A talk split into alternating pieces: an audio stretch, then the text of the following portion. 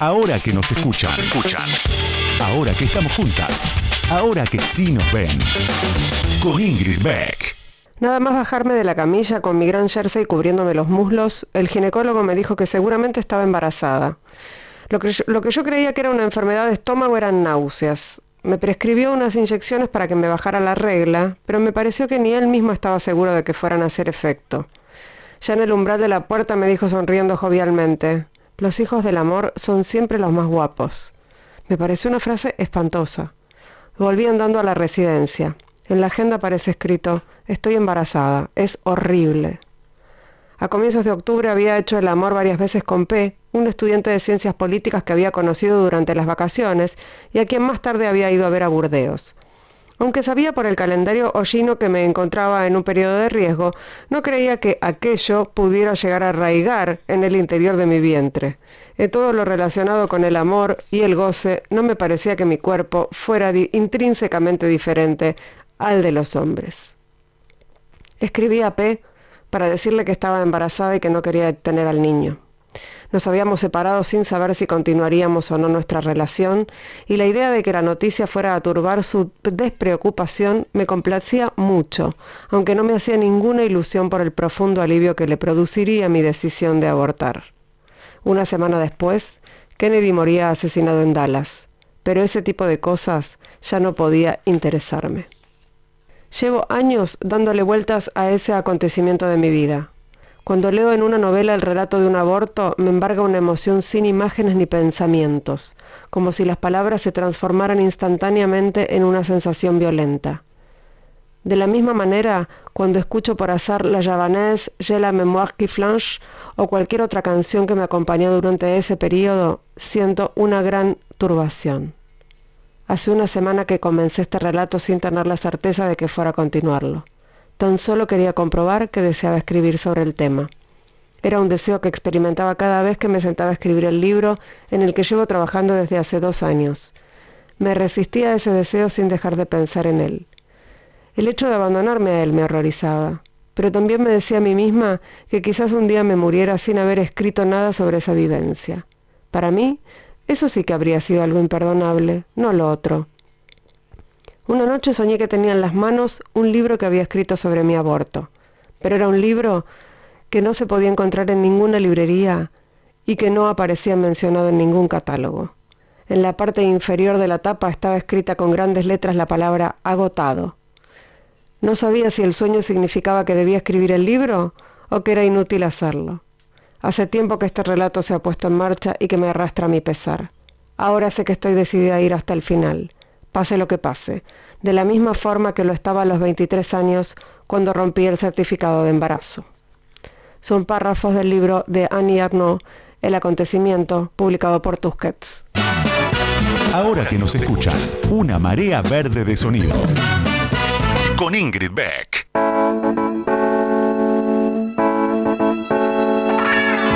Buenas noches, buenas noches. Bienvenidas, bienvenidos, bienvenides a este último programa de 2020. En ese año estamos todavía, de 2020. Y reviso y reviso y veo que mis felicitaciones, mis saludos del año pasado, eh, del 30 de diciembre de 2019, eran un flyer que decía que tengamos un aborto legal 2020, que tengamos aborto 2020. Tenemos ley, compañeras, compañeros, compañeres. Tenemos ley, es increíble, pero es lo que puede el movimiento de mujeres cuando está en las calles, cuando demanda y cuando además tiene mujeres en espacios de decisión. Así que este es un gran y enorme logro colectivo cuando me despierte un poco después de haber pasado toda la noche sin dormir y cuando pueda bajar un poco de la emoción, seguramente haremos un análisis más profundo de qué significa para todas nosotras esta revolución que estamos haciendo. Mientras tanto, por suerte, este 2020, bueno, no por suerte, por laburo, eh, este 2020 nos ha dado algo para celebrar. Y para celebrar justamente vamos a hablar hoy con una, pionera en esto de las luchas feministas, eh, una mujer con la que hace tiempo tengo ganas de hablar y me parece que este es el momento ideal para hacerlo. En instantes hablamos con Marcela Durría. Ahora que nos escuchan, ahora que vos me escuchás, te cuento algo más sobre la invitada de hoy. Ahí va.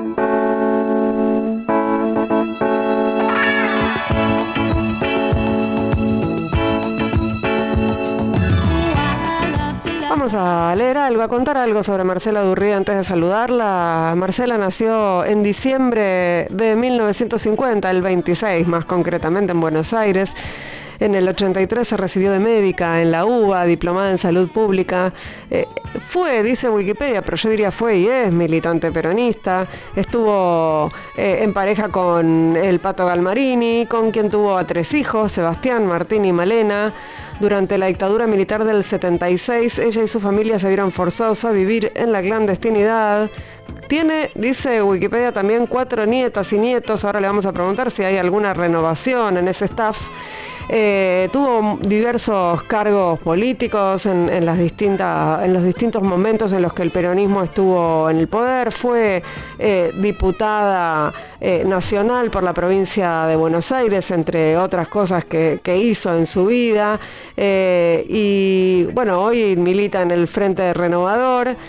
Y dice esta frase que es rara también, ¿no? Dice Wikipedia, y ahora le vamos a preguntar también, oficio de Celestina, que es un oficio que por suerte ya no existe, eh, eh, de la unión entre el ahora presidente de la Cámara de Diputados, Sergio Massa, y la actual presidenta del directorio de AISA, su hija, Malena Galmarini. Bienvenida, Marcela Durrie, ahora que nos escuchan. ¿Cómo estás? Yo muy bien, feliz. no sé cómo estás vos, pero yo todavía estoy festejando desde ayer. Sí, así como que falta igual, ¿no? Un poquito para caer. Es como una vaya a poquito. Sí, además yo tengo una alegría que yo no sé si, bueno, eso que vos decís que el pionero es un lindo eufemismo para decir vieja. No. no, pero quiero decirte que, a ver, eh, tal vez hay algo que los jóvenes no, lleguen a ver, que es cómo uno con los años va viendo cómo se va construyendo ese entramado. Y e, esa especie de telaraña donde vos adquirís un derecho y ese facilita el siguiente y eso hace que se junten para el siguiente. Y es que como que yo siento que esto es la culminación de muchos de esos avances que a veces parecen pequeños, a veces no se entienden, a veces no se entiende cuál es el vínculo. Y hasta de los fracasos, porque fíjate que en la primera ley de salud reproductiva, que creo que fue en 98, ya ni me acuerdo, cuando bueno, eh, logramos media sanción, nadie recuerda, con el mismo quilombo con la iglesia que ahora, y también se nos cayó en el Senado. Y sin embargo las cosas siguieron y la pelea, la lucha siguió y las cosas se, van como sumando, ¿no?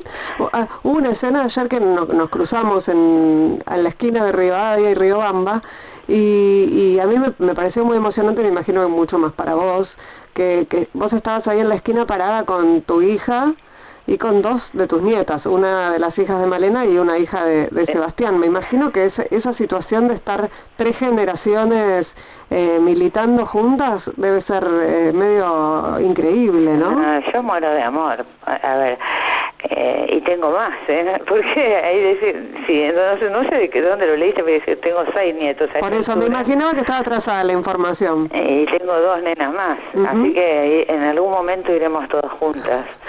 Este, yo muero de amor y muero de orgullo, porque, bueno, a ver, vos, em, viste que a uno le... Bueno, tal vez ahora no tanto, pero digamos, cuando yo era joven a uno le, le picaba la cabeza todo el día, a ver, este, y vos estudiás, trabajás, y, y sos médica, y los chicos, ¿qué va a pasar con los chicos? ¿viste? Bueno, yo siempre digo que yo haber sido el ejemplo de la mala madre, entre comillas, de la, peor, este, porque hacía de todo, militaba, estudiaba, que yo, y además iba con mis hijos a todos lados.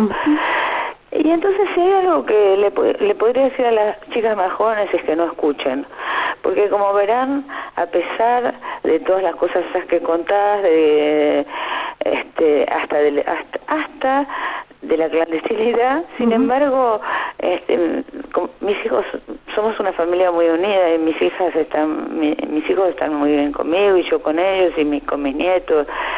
Y no lo digo por, por, eh, mandarme la parte de decir que, que bien mi familia, sino para decirles, chicas, no escuchen, no es cierto que este, eh, porque viste que ese discurso de la mala madre, sí.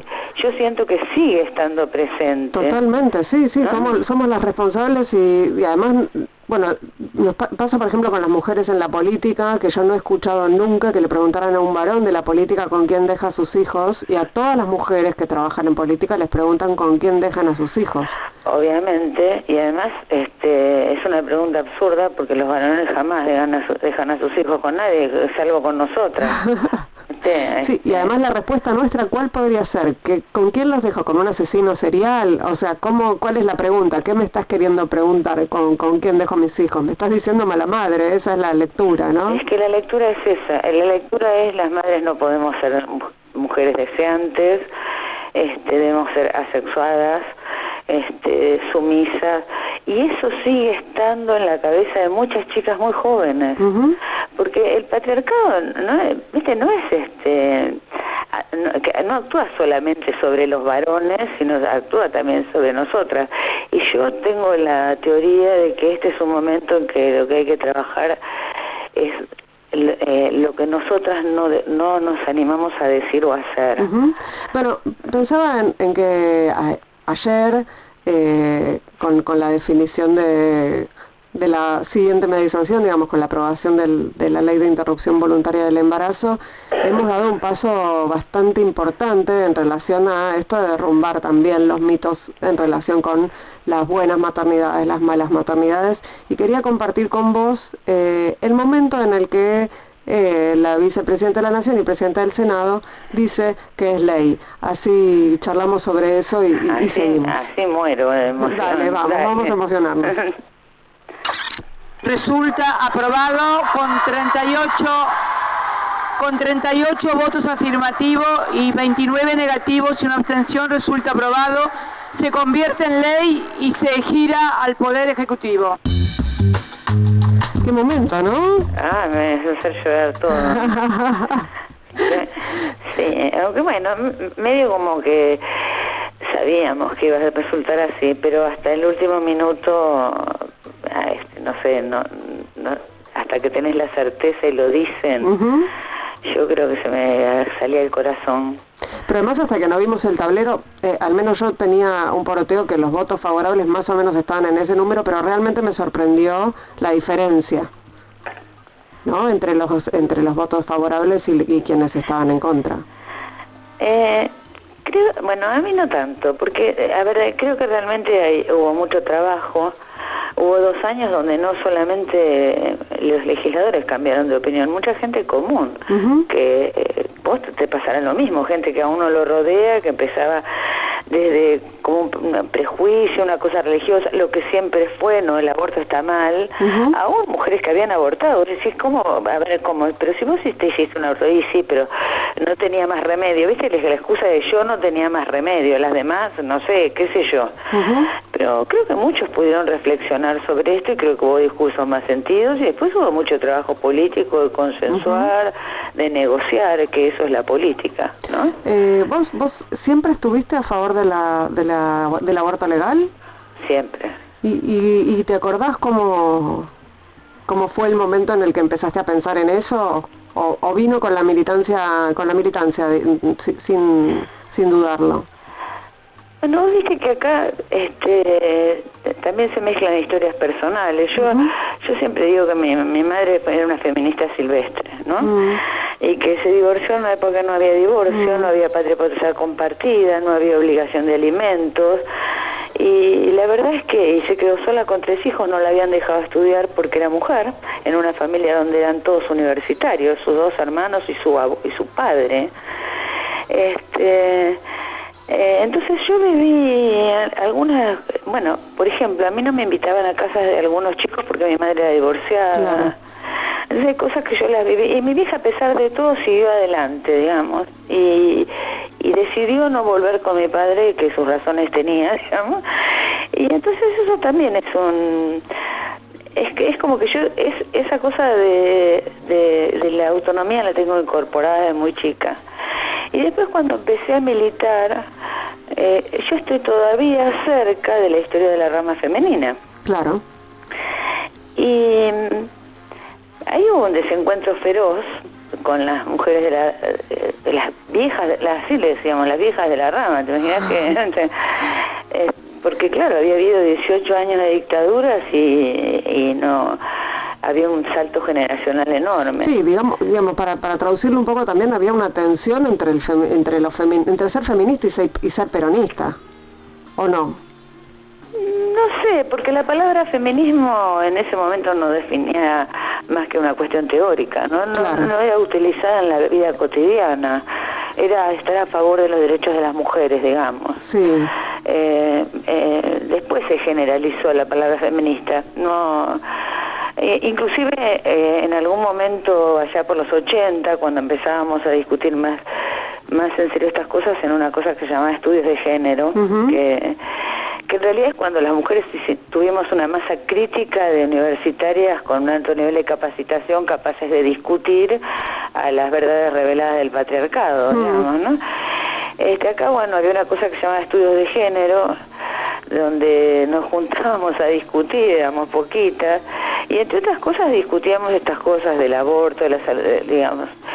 Y mm, no teníamos mucho quórum, ni con los varones ni con las mujeres. Este, esta es la verdad. Y, inclusive cuando yo te digo, mira, te estoy hablando mucho más cerca, en el año 98, el, después de que logramos la media sanción en diputados en el Senado, los obispos fueron uno por uno a visitar a los y les mandaron una carta escrita más o menos como diciendo que se iban a ir al infierno, no sé cómo es muy bien eso, pero a todos los senadores, uno por uno. Yo recuerdo un senador de La Pampa, de La Pampa fue la, primera provincia que tuvo una ley de salud reproductiva. Sí, es vanguardia en un montón de, cuestiones que tienen que ver con los derechos de las mujeres. Bueno, el, que había sido el ministro de salud de La Pampa era senador en ese momento. Sí. Este, y me dijo, mira, obviamente estoy de acuerdo, Marcela, pero mira, mira esto, no puedo volver a mi provincia. Mm. Y además, aunque yo te diga que sí, el resto va a decir que no. Me suena, me suena el argumento, ¿no? Eh, ah, bueno, este, sí. Y sin embargo, a ver, todo queda en una especie de memoria, yo lo que digo es que todo queda en una especie de memoria colectiva de la que quizás no tengamos conciencia, no, eh, eh, sepamos. Por ejemplo, a veces me, me, preguntaban cómo es que inventamos el cupo en ese país, en el culo del mundo, perdón por la palabra. Y yo decía, bueno, o sea, ya, aunque no lo supiéramos, no entendiéramos nada de sistemas electorales, vos pensás que la democracia era muy reciente, este, en nuestra cabeza estaba que lo que estaba de moda en Europa, que era la en la socialdemocracia europea, que era el cupo partidario, nosotras ya sabíamos en la Argentina que no se podía cumplir sin una ley, porque en realidad lo que había inventado Evita con el Partido Periodista Femenino era nada más ni nada menos que el cupo partidario de la socialdemocracia. Ah, me, quisiera meter más en el tema del cupo y la paridad y cómo esas, esas acciones afirmativas fueron abriendo puertas y, creo que, la marea verde también es, fruto de toda esa militancia, pero esto es radio y tenemos que... No, yo, yo hablo mucho si me dejas hablar, no tenés razón. El tema es que sí creo que hay una relación directa entre todos esos avances y que hayamos logrado la ley. Ahora nos vamos a meter en eso. Vamos a hacer una pequeñísima pausa. Eh, escuchamos una canción y ya volvemos y seguimos conversando. Estamos charlando aquí en ahora que nos escuchan en un momento, en un día histórico eh, para las mujeres, para quienes tienen capacidad de gestar eh, y estamos charlando con Marcela Durrie. No se vayan, ya volvemos.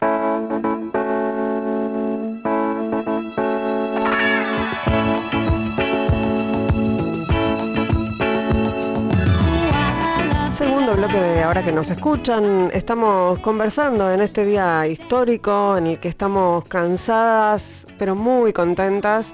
Estamos conversando con Marcela Durrié. Eh, ¿cómo, ¿cómo, te gusta definirte? Si, si, hay que eh, armarte una biografía para, una, para un panel, por ejemplo, eh, militante, médica. No, yo, la verdad, este, a esta altura de mi vida diría que militante peronista y feminista me alcanza. Este, porque el resto, viste, son circunstancias, oportunidades, posibilidades, qué sé yo. Hay una parte de lo que uno construye y hay una parte también de suerte. Eh, recién hablábamos en el bloque anterior sobre el cupo, la paridad y las, puertas que se fueron abriendo eh, para las mujeres, para los derechos de las mujeres, siempre con mucho esfuerzo y siempre con mucho trabajo de transversalidad y contra, eh, contra grupos de presión bastante importantes. Y cuando recordamos a, a, vos y a otras de las mujeres que impulsaron el cupo femenino, eh, también podemos pensar que fueron mujeres a las que les costó después seguir en espacios de poder y de decisión dentro de la política. Es decir, que a las mujeres se nos cobra muy caro eh, militar, ¿no? Esas, esas acciones. Me parece que cada vez menos. Pero... Cada vez menos. Cada vez menos y, fíjate que, a ver, el, el cupo permitió que en la Constitución no solamente estuvieran los derechos de las mujeres en general, sino que además este, trabáramos la, cláusula que quería imponer Barra, que impedía directamente el aborto. este, y, creo que la paridad tuvo mucho que ver, por lo menos en diputados, si vos mirás cómo votaron los varones y cómo votaron las mujeres, este, tuvo mucho que ver con eso, pero no sé, yo creo que el tema del día era el aborto y, y podríamos volver a eso. Solo quería decir cómo, cómo había una secuencia este, que es en la que tenemos que seguir pensando para lograr los derechos que nos faltan. Sí, ayer, ayer conversábamos con, con una funcionaria y, en relación, por ejemplo, con cuáles eran las diferencias entre la puerta que abrió el matrimonio igualitario o cómo fue esa, esa, esa votación y la del, la del aborto. Y lo que también se pensaba era el matrimonio igualitario no venía con la demanda del movimiento de mujeres o de la diversidad sexual en las calles como venía el aborto. Y esa es una diferencia también a la hora de pensar las políticas, ¿no? O sea, algunas de esas leyes de ampliación de derechos eh, se movieron con militantes eh, en, la, en, las cámaras eh, o en los poderes con bastante soledad. Eh, mira, yo creo que si uno mira la historia, digamos, la secuencia, este, divorcio, digamos, bueno, de empezando, por, digo, empezando por el voto, el divorcio, eh, yo creo que hay como ciertas condiciones. En algunos casos es una enorme movilización o reclamo popular al cual responde quien esté en el gobierno en ese momento. O no. O no. Eso es lo que te iba a decir. A ver, el divorcio, yo, yo, este, bueno, apenas empezaba a militar en la época del divorcio, o sea, militar en la democracia, digamos, ¿no? Y, y, y no formaba parte del gobierno. Pero tengo que admitir que el divorcio salió solamente porque Alfonsín dijo que sí. El cupo, por ejemplo, salió porque Menem dijo que sí y Alfonsín dijo que no. La ley en el 18 no salió porque Macri dijo que no, y ahora salió porque Alberto Fernández dijo que Digo, y, y, quiero remarcar esto porque la política, a ver, hay como una cosa en el movimiento de mujeres en general, de mujeres de diversidades, de pensar que, que esa horizontalidad que, que es bárbara en los encuentros, o qué sé yo, de, este, alcanza, ¿no? Que con eso, con eso y la movilización callejera alcanza. Y la verdad es que falta hacer ese clic con que eso tiene que estar después expresado en, en, la, política. Claro, no, completamente de acuerdo. Eh, digamos, una de las de las razones me parece por las que tuvimos ayer aprobación de y sanción de la de la de la ley de interrupción voluntaria del embarazo tiene que ver justamente con que hubo demanda en las calles y hubo demanda en la política y hay mujeres gobernando, digamos, porque si no es muy difícil.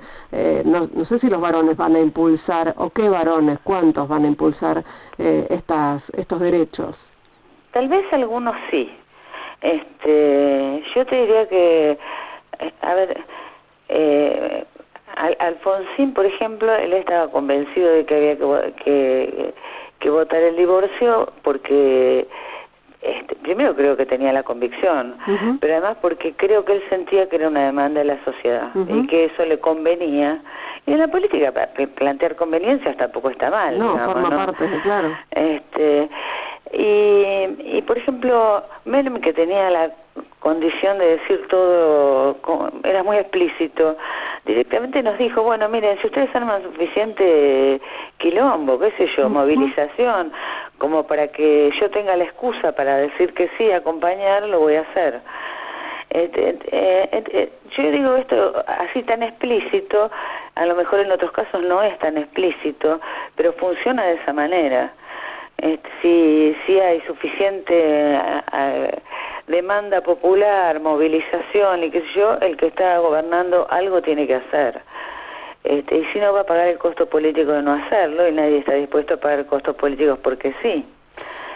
Este, y y, yo creo que estas leyes, digo el divorcio para ir muy atrás, este, al poco tiempo ya nadie se acordaba. Yo creo que con el aborto no es que nadie se va a acordar, va a haber una tarea enorme, porque esto recién empieza, para que se cumpla.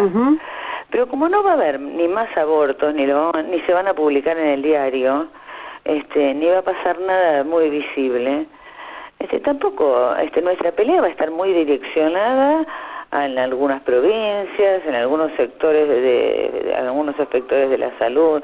Esto creo yo. Sí, estoy de acuerdo. Este, y probablemente mientras logramos implementar el digo, lo que va a hacer es va a liberar a los médicos. Esto es, básico. Sí, porque... sí, sí, les va a sacar el, miedo a ser penalizados, básicamente. no era un miedo, era una realidad. No, era una realidad, te sacaban la matrícula, ¿viste? Y además estaba muy bien visto ser médico abortero. y además les iniciaron causas penales a muchos médicos, por, así que no, no, no, era un mito, eso digo. No, no, totalmente, era algo prohibido por la ley, claramente. Entonces yo, bueno, yo creo que esto va a ir avanzando, pero creo que, a ver, vos fíjate cómo el discurso celeste va cambiando y los mismos que estaban absolutamente en contra de la educación sexual, eh, que con los chicos no te metas y qué sé yo, ahora van a tener que flexibilizar ese discurso. Sí. Entonces, es posible que mientras avanzamos en una cosa podamos avanzar en otras y nosotras tenemos que tenerlo consciente de eso porque hay que trabajar mucho, me parece, con esas cosas. Eh, Marcela, tengo, eh, estuvimos hablando bastante de la gente que ha cambiado de opinión y tengo un, un breve fragmento del discurso de Silvina García Larrauru que justamente eh, habló de cómo cambió de opinión en relación con su voto de 2018, ya en 2018 votó en contra y eh, esta vez votó a favor. ¿Lo escuchamos juntas? Dale, dale. Estamos atravesando un cambio de paradigma y este cambio lo lideran y protagonizan las luchas feministas y ambientales. Comprendí, señora presidenta, que nada puede detener el avance de la historia y la legalización de la interrupción voluntaria del embarazo es la demanda de las nuevas generaciones. Yo no me hubiese imaginado, digo, podía ser que cambiaran de opinión o que cambiaran su voto, pero me pareció además un discurso con mucho sustento, ¿no? Y con palabras como patriarcado, de construcción, eh, palabras que no, no me las imaginaba eh, en, su voz y, aparte me parece que resuenan muy bien en el Senado, que es una Cámara además llena de gente con pensamiento muy conservador. Bueno, yo la verdad es que creo que trabajamos mucho y muy bien, convenciendo, explicando, enseñando. Este, a ver, mi generación se crió con el famoso, no me acuerdo cómo se llama ese video que te pasaban en la película, que te pasaban a las escuelas donde fetos destrozados. este, y realmente creía que era así. Entonces fue aprendiendo que no era de esa manera. Yo este, esto creo, y también creo que si vos encuestaras a los menores de 40 años, el 100% está a favor de la ley del aborto. Este, entonces lo que es, si, si no se aprobaba ahora hubiera sido dentro de dos años, y si no dentro de dos años, pero ya está. Ya hay una generación en fuga que, que, que, nada, por cuestiones biológicas va a ser reemplazada por una generación que está de acuerdo con, que tiene otra mirada respecto de la mujer en general y respecto de esto, del tema del aborto y lo que significa como autonomía para una mujer en particular. ¿Cómo lo ves vos, eh, más allá de la emoción de la, de la militancia colectiva y familiar, ¿Cómo lo ves vos en tus nietas? ¿no? Porque da la impresión de que las pibas, las llamadas pibas, eh, que, encabezan estas movilizaciones, además con alegría, con glitter, ¿no? Con glamour, que no, no, no es lo mismo que las movilizaciones de otros movimientos sociales, eh, son hijas también de Ni Una Menos, ¿no? de, de, de esta movilización grande de, mujeres en las calles, que era algo que no se veía eh, antes, que también fue creciendo con, en estos años, entre 2015 y, 2020. Sí, fíjate, mira, bueno, Mili ya venía, la más grande venía con nosotras hace rato, digamos, a las marchas, y, pero la más chiquita que tiene 15, 12 años, perdón, este, era la primera vez que venía. Y, y esto resultó de una conversación familiar donde nada, estaban en joda, decían que ella era celeste. Mm. Ella dice, yo celeste, ni en pedo. Uno tiene que tener hijos cuando quiere. No, este, los hijos se tienen porque uno quiere tener hijos, no porque... y, y, a partir de eso dijo, y además voy a ir a la próxima marcha. Ya está. Sin ningún conflicto, digamos. no Los chicos no piensan, piensan de otra sobre todo las nenas, piensan de otra manera. Este, y no piden permiso para eso, además, ¿no? No, no piden permiso. Y eso es maravilloso, porque creo que todavía hay esta cosa de sumisión de las mujeres. Eh, a, ver, a, mí me pasa seguido de ir, por ejemplo, a dar una charla con mis propias compañeras, que son que todas, a ver, yo te diría que el Frente Renovador son abrumadora mayoría de mujeres. ¿eh? Luego vas a un barrio y están tres horas charlando y todas están contando cosas horribles y por ahí terminan anécdotas y todas diciendo que los hombres no sé qué les hicieron, ¿no? Y bueno, terminan de charlar y llega él, el, qué sé yo, el dirigente varón. Y, se terminó la charla y se fueron todos detrás del dirigente varón. Eh, porque además hay cosas que todavía no resolvimos. Mira, por ejemplo, el, el, tema del financiamiento de la política. Es que es el próximo tema que tenemos que tomar, por lo menos las mujeres que nos interesa la política. Porque ese, eh, a ver, ese es, es, el que les financia el local, las actividades que ellas hacen con las mujeres en el local. Y por lo tanto, aunque quisieran, no podrían prescindir de él. Y esa es una expertise que las mujeres en general no tenemos. Y lo mismo pasa con los barrios. A mí cuando me dicen que se empoderaron las mujeres del barrio porque cocinan en el, en el comedor del barrio, yo la verdad no creo eso. Mm. Creo que es mm, volver a ponerlas en el lugar del estereotipo de las mujeres que proveedoras de todo en este mundo, este, y de los varones que son los que consiguen el arroz y el qué sé yo para hacer la comida. El cazador, sí.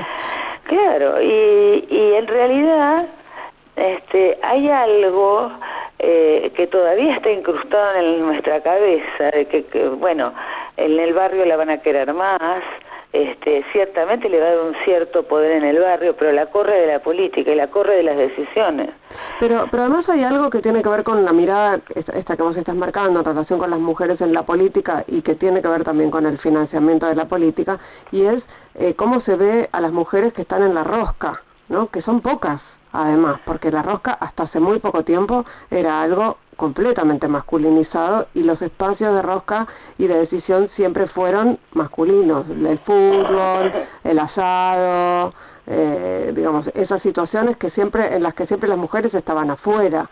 Eh, entonces me parece que tiene que ver con, con, esto también, ¿no? Con una mirada sobre la, la, sobre la política que no que no incluye a las mujeres en tanto eh, esto, operadoras, rosqueras, mujeres que viven de la política. Bueno, pero también eso es un cierto aprendizaje, porque, a ver, no lo mires solamente en el nivel más alto. A mí, yo la verdad que este, este invierno me la he pasado más en el interior, curiosamente desde mi casa que en mi casa, mm. peleando las leyes de paridad provinciales, ¿no? Entonces, vos lo que ves es que, yo te, a ver, una pregunta distópica, ¿qué pasaría si ese 40, 40 y algo de mujeres que hoy hay en casi todas las legislaturas y en la, en la, Cámara de Diputados y Senadores, se parara al lado de la banca y dijera, nosotras no damos quórum si no incorporan al presupuesto, qué sé yo, plata para la ESI, no sé, estoy inventando. ¿Qué pasaría? No había quórum. O sea, las mujeres no sabemos todavía utilizar las herramientas de lo que se llama rosca política, Mm. que en realidad es política, la política no, no hay que tenerle miedo a la palabra negociación. O sea, si te paras al lado de la banca y decís yo no me, no, no me siento, aunque esté de acuerdo con esta ley que van a votar, sino la negocia, la negocio, pongo la palabra a propósito, porque haya, por ejemplo, esto, plata en el presupuesto para cosas que me parecen importantes, que es lo que hacen los varones. Y pero porque primero me parece que porque se supone que tenemos que tener una manera de ejercer el poder más prístina eh, y por otro lado, y no me parece mal tampoco, en otro sentido, eh, otra, otras formas distintas de hacer política, como vos estás diciendo, digamos, la- si separan el 40% de las mujeres o el 50% de las mujeres o las que sean de acuerdo al- a, los cupos y la paridad que haya en cada legislatura, eh, eso tiene que ser una decisión transversal porque no son todas del mismo partido político. No, bueno, pero son las- el aprendizaje que deberíamos tener. Porque hay- en muchos lados donde este es un país muy de mayorías y minorías, yo te puedo asegurar que hay un montón de consejos deliberantes donde hay mayoría de mujeres de un solo partido, por ejemplo de mi propio partido, del Frente de Todos.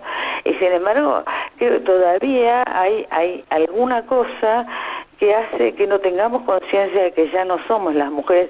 Yo me, a ver, yo me, me- me- en cierto modo me enoja la, la cosa de la queja, ¿no? De decir, de decir, "Che, en el Congreso Nacional es diferente, pero vos vas a un consejo deliberante y te dice, no, porque los varones no dan bola y no dan bola. y No dan bola". Y digo, bueno, flaca, párense, párense de mano, este, hagan ejercer, el, el, ejerzan el poder del cargo que les dio la gente votándola. Esto todavía falta una vuelta de tuerca. Marcela, por suerte tenemos todavía un bloque más para seguir conversando. Vamos a escuchar otro tema musical, vamos a escuchar a Regina Spector en este día eh, tan especial y charlamos un ratito más. Estamos acá en Ahora que nos escuchan en Radio con Vos conversando con Marcela Durría. No se vayan.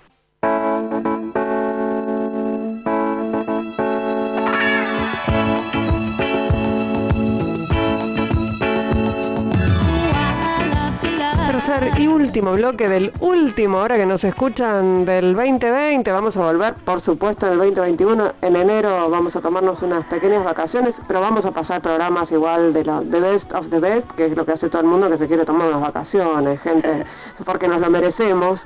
Eh, hemos trabajado mucho este año por un montón de razones. Eh, y estamos conversando con Marcela Durrie, que se define como peronista y feminista, eh, y me parece bien. Y bueno, sobre eso también me gustaría compartir, Marcela, eh, justamente lo que dijo Anabel Fernández Agasti, la senadora Anabel Fernández Agasti, que eh, es senadora del bloque del Frente de Todos, estuvo muy metida en el armado de, de- de los votos verdes y, y ella hizo el discurso de cierre por, la, digamos, por el sector eh, a favor del aborto legal del frente del, del bloque del Frente de Todos. Así que la escuchamos y conversamos. Dale. Soy feminista porque soy peronista. Y eso lo quería decir en este recinto. Soy feminista porque soy peronista. Porque la esencia del peronismo está pelear por la igualdad, el amor y la igualdad, y la justicia social. Y la interrupción y la ley de interrupción del embarazo y el feminismo tienen en su génesis luchar por la igualdad. Entonces, sí, soy feminista porque soy peronista. Bueno, nos hace volver también un poco el principio de la conversación, ¿no? Y para mí es inédito igual escuchar en el Senado, porque, en insisto, el Senado me parece es una cámara en la que además eh, es todo mucho más conservador, a una militante, además de Mendoza, que es una provincia también muy conservadora, eh, decir esto, ¿no? Soy feminista porque soy peronista. Me parece es una frase impensada hace algunos años. Por qué decís eso. Me parece que es este. que ¿Vos decís que es prejuicio? Sí, que es un prejuicio. Puede Yo, ser. yo firmo abajo, ¿eh? Este, te vuelvo a repetir, solo que la palabra feminismo, es más, alguna vez lo hemos discutido, si valía la pena o no valía la pena introducir la palabra feminismo, que era un debate teórico y que las mujeres no entendían y la miraban con prejuicio, en cambio si vos decías, bueno, peleemos por los derechos de las mujeres, por Mm. esto, por- este, era, era más sencilla la comunicación. Se- este, pero yo estoy absolutamente de acuerdo. A ver, ¿quién discutiría que va, pero no era feminista? ¿O importa más el rótulo? Mm. Este, eh, el Partido Peronista Femenino es la cosa más feminista que he visto en mi vida, eh, pensado en su época. Mm. Este, vos pensás que ni siquiera dejaban entrar a los varones a las unidades básicas porque decían que las mujeres tenían que tener su propia, no tenían experiencia política y las varones las iban a convencer de lo que ellos querían que hicieran. Entonces, no, este, no, sé, no sé por qué está instalada esa contradicción, francamente. No, no creo, creo que no existió nunca.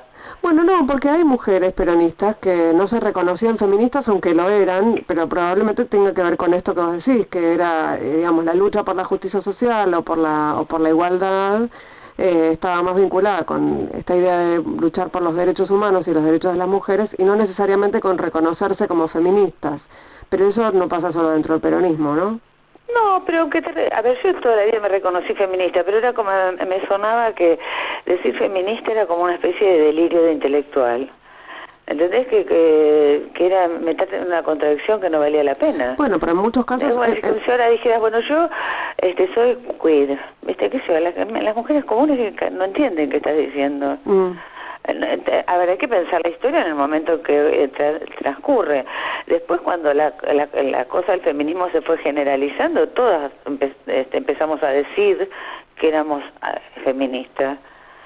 Pero yo te digo, yo no, mira que yo he sido autoridad partidaria en el, en el PJ y qué sé yo, y salvo alguna vez que algún varón usó la, la palabra feminismo como este Sí, como ofensa. Como, ofensa.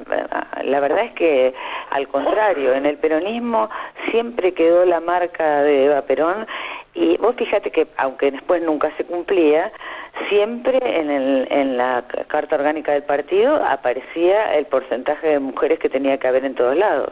Y en tu carrera, en tu larga carrera y trayectoria de, militante y de, y de haber ocupado distintos cargos de conducción, eh, dentro del partido, eh, ¿sufriste o viviste en carne propia esto, la discriminación por, por ser mujer y feminista eh, en, una estructura partidaria? Es, difícil comparar con, con en las épocas, ¿no? Nosotras mm. nos juntábamos todas en algún lado porque de alguna manera siempre en el peronismo a las mujeres teníamos que estar. Este, mucho más que en cualquier otro partido. Siempre había mujeres, mm. aunque éramos pocas, y las que éramos, éramos este, bastante salvajes. Este, mm. Alguna vez le rompimos la cabeza literalmente con un sueco a, un dirigente porque no nos dejaba hablar. Este, Tranquilas las chicas. No, bueno, claro, eh, eh, no, se puede pensar como eh, en esta época, ¿entendés? No, es, es, este, pero era así, nos juntábamos en un rincón y empezamos a decir pido la palabra, pido la palabra, no nos dejaban hablar y este, este, íbamos avanzando a los empujones, a los gritos hasta que nos dejaban hablar.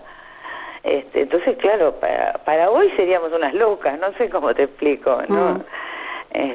Pero, pero te repito, siempre hubo algún un bloque de mujeres en el, de, por lo menos, no, desde siempre. Este, o sea, un lugar donde sentirse más o menos amparada, contenida. y... Con todas las cosas que hay en la sociedad en, conjunto, digamos, ¿no? Pero después variaba mucho, depende de quién fuera el dirigente. Este... Eh, eh, algunos eran más machistas que otros, digamos, pero no más de lo que pasaba en la sociedad en general. Eh, no quiero terminar este programa sin volver sobre el tema que nos convoca en particular hoy y estos días, eh, porque es el, punto de llegada y el punto de partida de una lucha de muchísimos años y tiene que ver con, la legalización del aborto. Y te invito, Marcela, que escuchemos algo de lo que dijo Marina Galmarini, a quien conoces, creo, bastante, en relación con este tema. Mucha emoción, muchos años de angustia contenida, hoy una gran alegría. Digo lo que digo siempre, nosotras estamos a favor de la vida. Nosotras no somos pro aborto. Nosotras queremos que las mujeres tengan más oportunidades y para eso tienen que tener el derecho a elegir. Tenemos que tener el poder de elegir cuál es nuestro proyecto de vida. Nosotros no estamos en contra de quienes quieren continuar con sus embarazos. Por eso, hoy hay dos leyes. La interrupción voluntaria del embarazo, si así lo desea esa mujer, y si no el Estado también acompañando, si desea continuar. Esto es lo más importante. Estamos ganando el derecho a elegir. el derecho a elegir qué queremos para nuestras vidas. Quiero agradecerle al presidente Alberto Fernández, pero sobre todo al movimiento de mujeres y a este movimiento de mujeres. Habla bien la, la nena. No, yo creo que Malena es, bueno, queda feo que lo diga yo, pero es este uno, sin duda, uno de los mejores cuadros políticos que tiene el peronismo hoy. Este, porque además de tener mucho talento, tiene mucho coraje y además tiene esto que hablábamos antes de la rosca, entiende de política, entiende de negociar, de hacer acuerdos, de, de, de empujar políticamente un tema. Y claro que queda horrible que la madre diga esto de su hija, pero no me importa. ¿Por qué va a quedar horrible? No, horrible quedaría que dijeras otra cosa. No, yo te imaginas que además, bueno, claro, Malena es como, viste, como esos que dicen nacidos y criados en la provincia, digamos, ¿no? Además, pobre, vos pensás que nació y nos pasamos a la clandestinidad. Yo decía, ay, ¿qué va a pasar con esa niña? este, y mira lo que pasó. No, y ella empezó a militar desde muy chica, viste, primero conmigo, y después eso que me preguntabas de Sergio, en realidad Sergio era de un grupito de chicos de San Martín, él lideraba un grupito de chicos y me parecía un pibe que tenía algo distinto, digamos, ah, esa era mi, este, no sé, como mi percepción. Y Malena militaba acá, estaba, en esa época estaba más enganchada con el, el laguno barrial, y entonces, nada, un día que venía a casa Sergio, no me acuerdo por qué, le digo a Malena, este, che, mira, va a venir unos chicos que son un amor, que son San Martín, que son piolas, que hay un pibe que se llama Sergio. bueno, nada, después que pasó, no sé, te imaginas que yo no enteré, pero... Te retiraste de ahí. Este, sí, pero... Pero algo pasó. Algo pasó, sí, claro que algo pasó y hace muchos años que están juntos. La verdad, a veces este, en, en muchas cosas son tan distintos, pero pero bueno, está todo bien. Y como verás, este este, la, la, la, la saga sigue, ¿viste? Con, con mis nietas, con... yo, yo creo que, que, que los chicos se involucren desde chicos en, en los ideales de los padres es algo bueno y que conozcan que hay un mundo diferente desde la familia de crianza también es bueno. Es parte de lo que en general te, te, te incorporan como, como el, el, paquete mala madre, ¿viste? Uh -huh. Si llevabas a tus chicos a la villa, ¿no? Y, y, yo creo que al revés, que eso les permite ser de entender que, que no es eh, que el mundo no es su casa, su familia y sus privilegios en cierto modo. No, y, y en muchos casos además los alienta a cambiarlo. Totalmente. Sí, eh, totalmente. Marcela, me encanta que hayamos terminado este programa hablando un poco de, de, de lo mismo que empezamos este, conversando, que tiene que ver con, con los nietos, con las nietas, con las generaciones que vendrán. Eh, te agradezco muchísimo que te hayas tomado este rato para, para charlar aquí conmigo en Ahora que nos escuchan. Es un placer siempre conversar con vos y sobre todo cerrar el año además celebrando juntas, eh, por lo menos virtualmente, este notición. No, y de ustedes han ayudado muchísimo porque esto también ha sido un cambio fundamental que, las, que hubiera mujeres periodistas feministas que difundieran las cosas que las demás hacían. Era, eso fue central en esta, en uh -huh. esta pelea y en eso yo a vos te doy un rol ultra central. Así que tengo solo tengo agradecimiento. ¿eh? Bueno, ya nos abrazaremos en persona en breve, esperemos, porque también terminamos el año con la noticia de que se empieza la campaña de vacunación, así que... Sí, el, claro. el, 2021 será más nuestro todavía. Totalmente, y tenemos muchas cosas para hacer. Muchas, todavía. muchísimas. Mm. Un abrazo bueno, enorme, bueno, Marcela, y feliz año. Inmenso, feliz año. Chao. Hicimos este último hora que nos escuchan del año eh, en la operación técnica Carlos Rodríguez, en la musicalización Sergio Cirigliano, en las redes Laura Petraca y en la producción Noelia Rubenbach. Gente, ha sido un año en el que espero haberlas, haberlos, haberles acompañado desde este lugar que es el que más me gusta a mí. Y nos vamos a seguir acompañando en 2021. No me extrañen, se los pido por favor. Gracias. Buen año.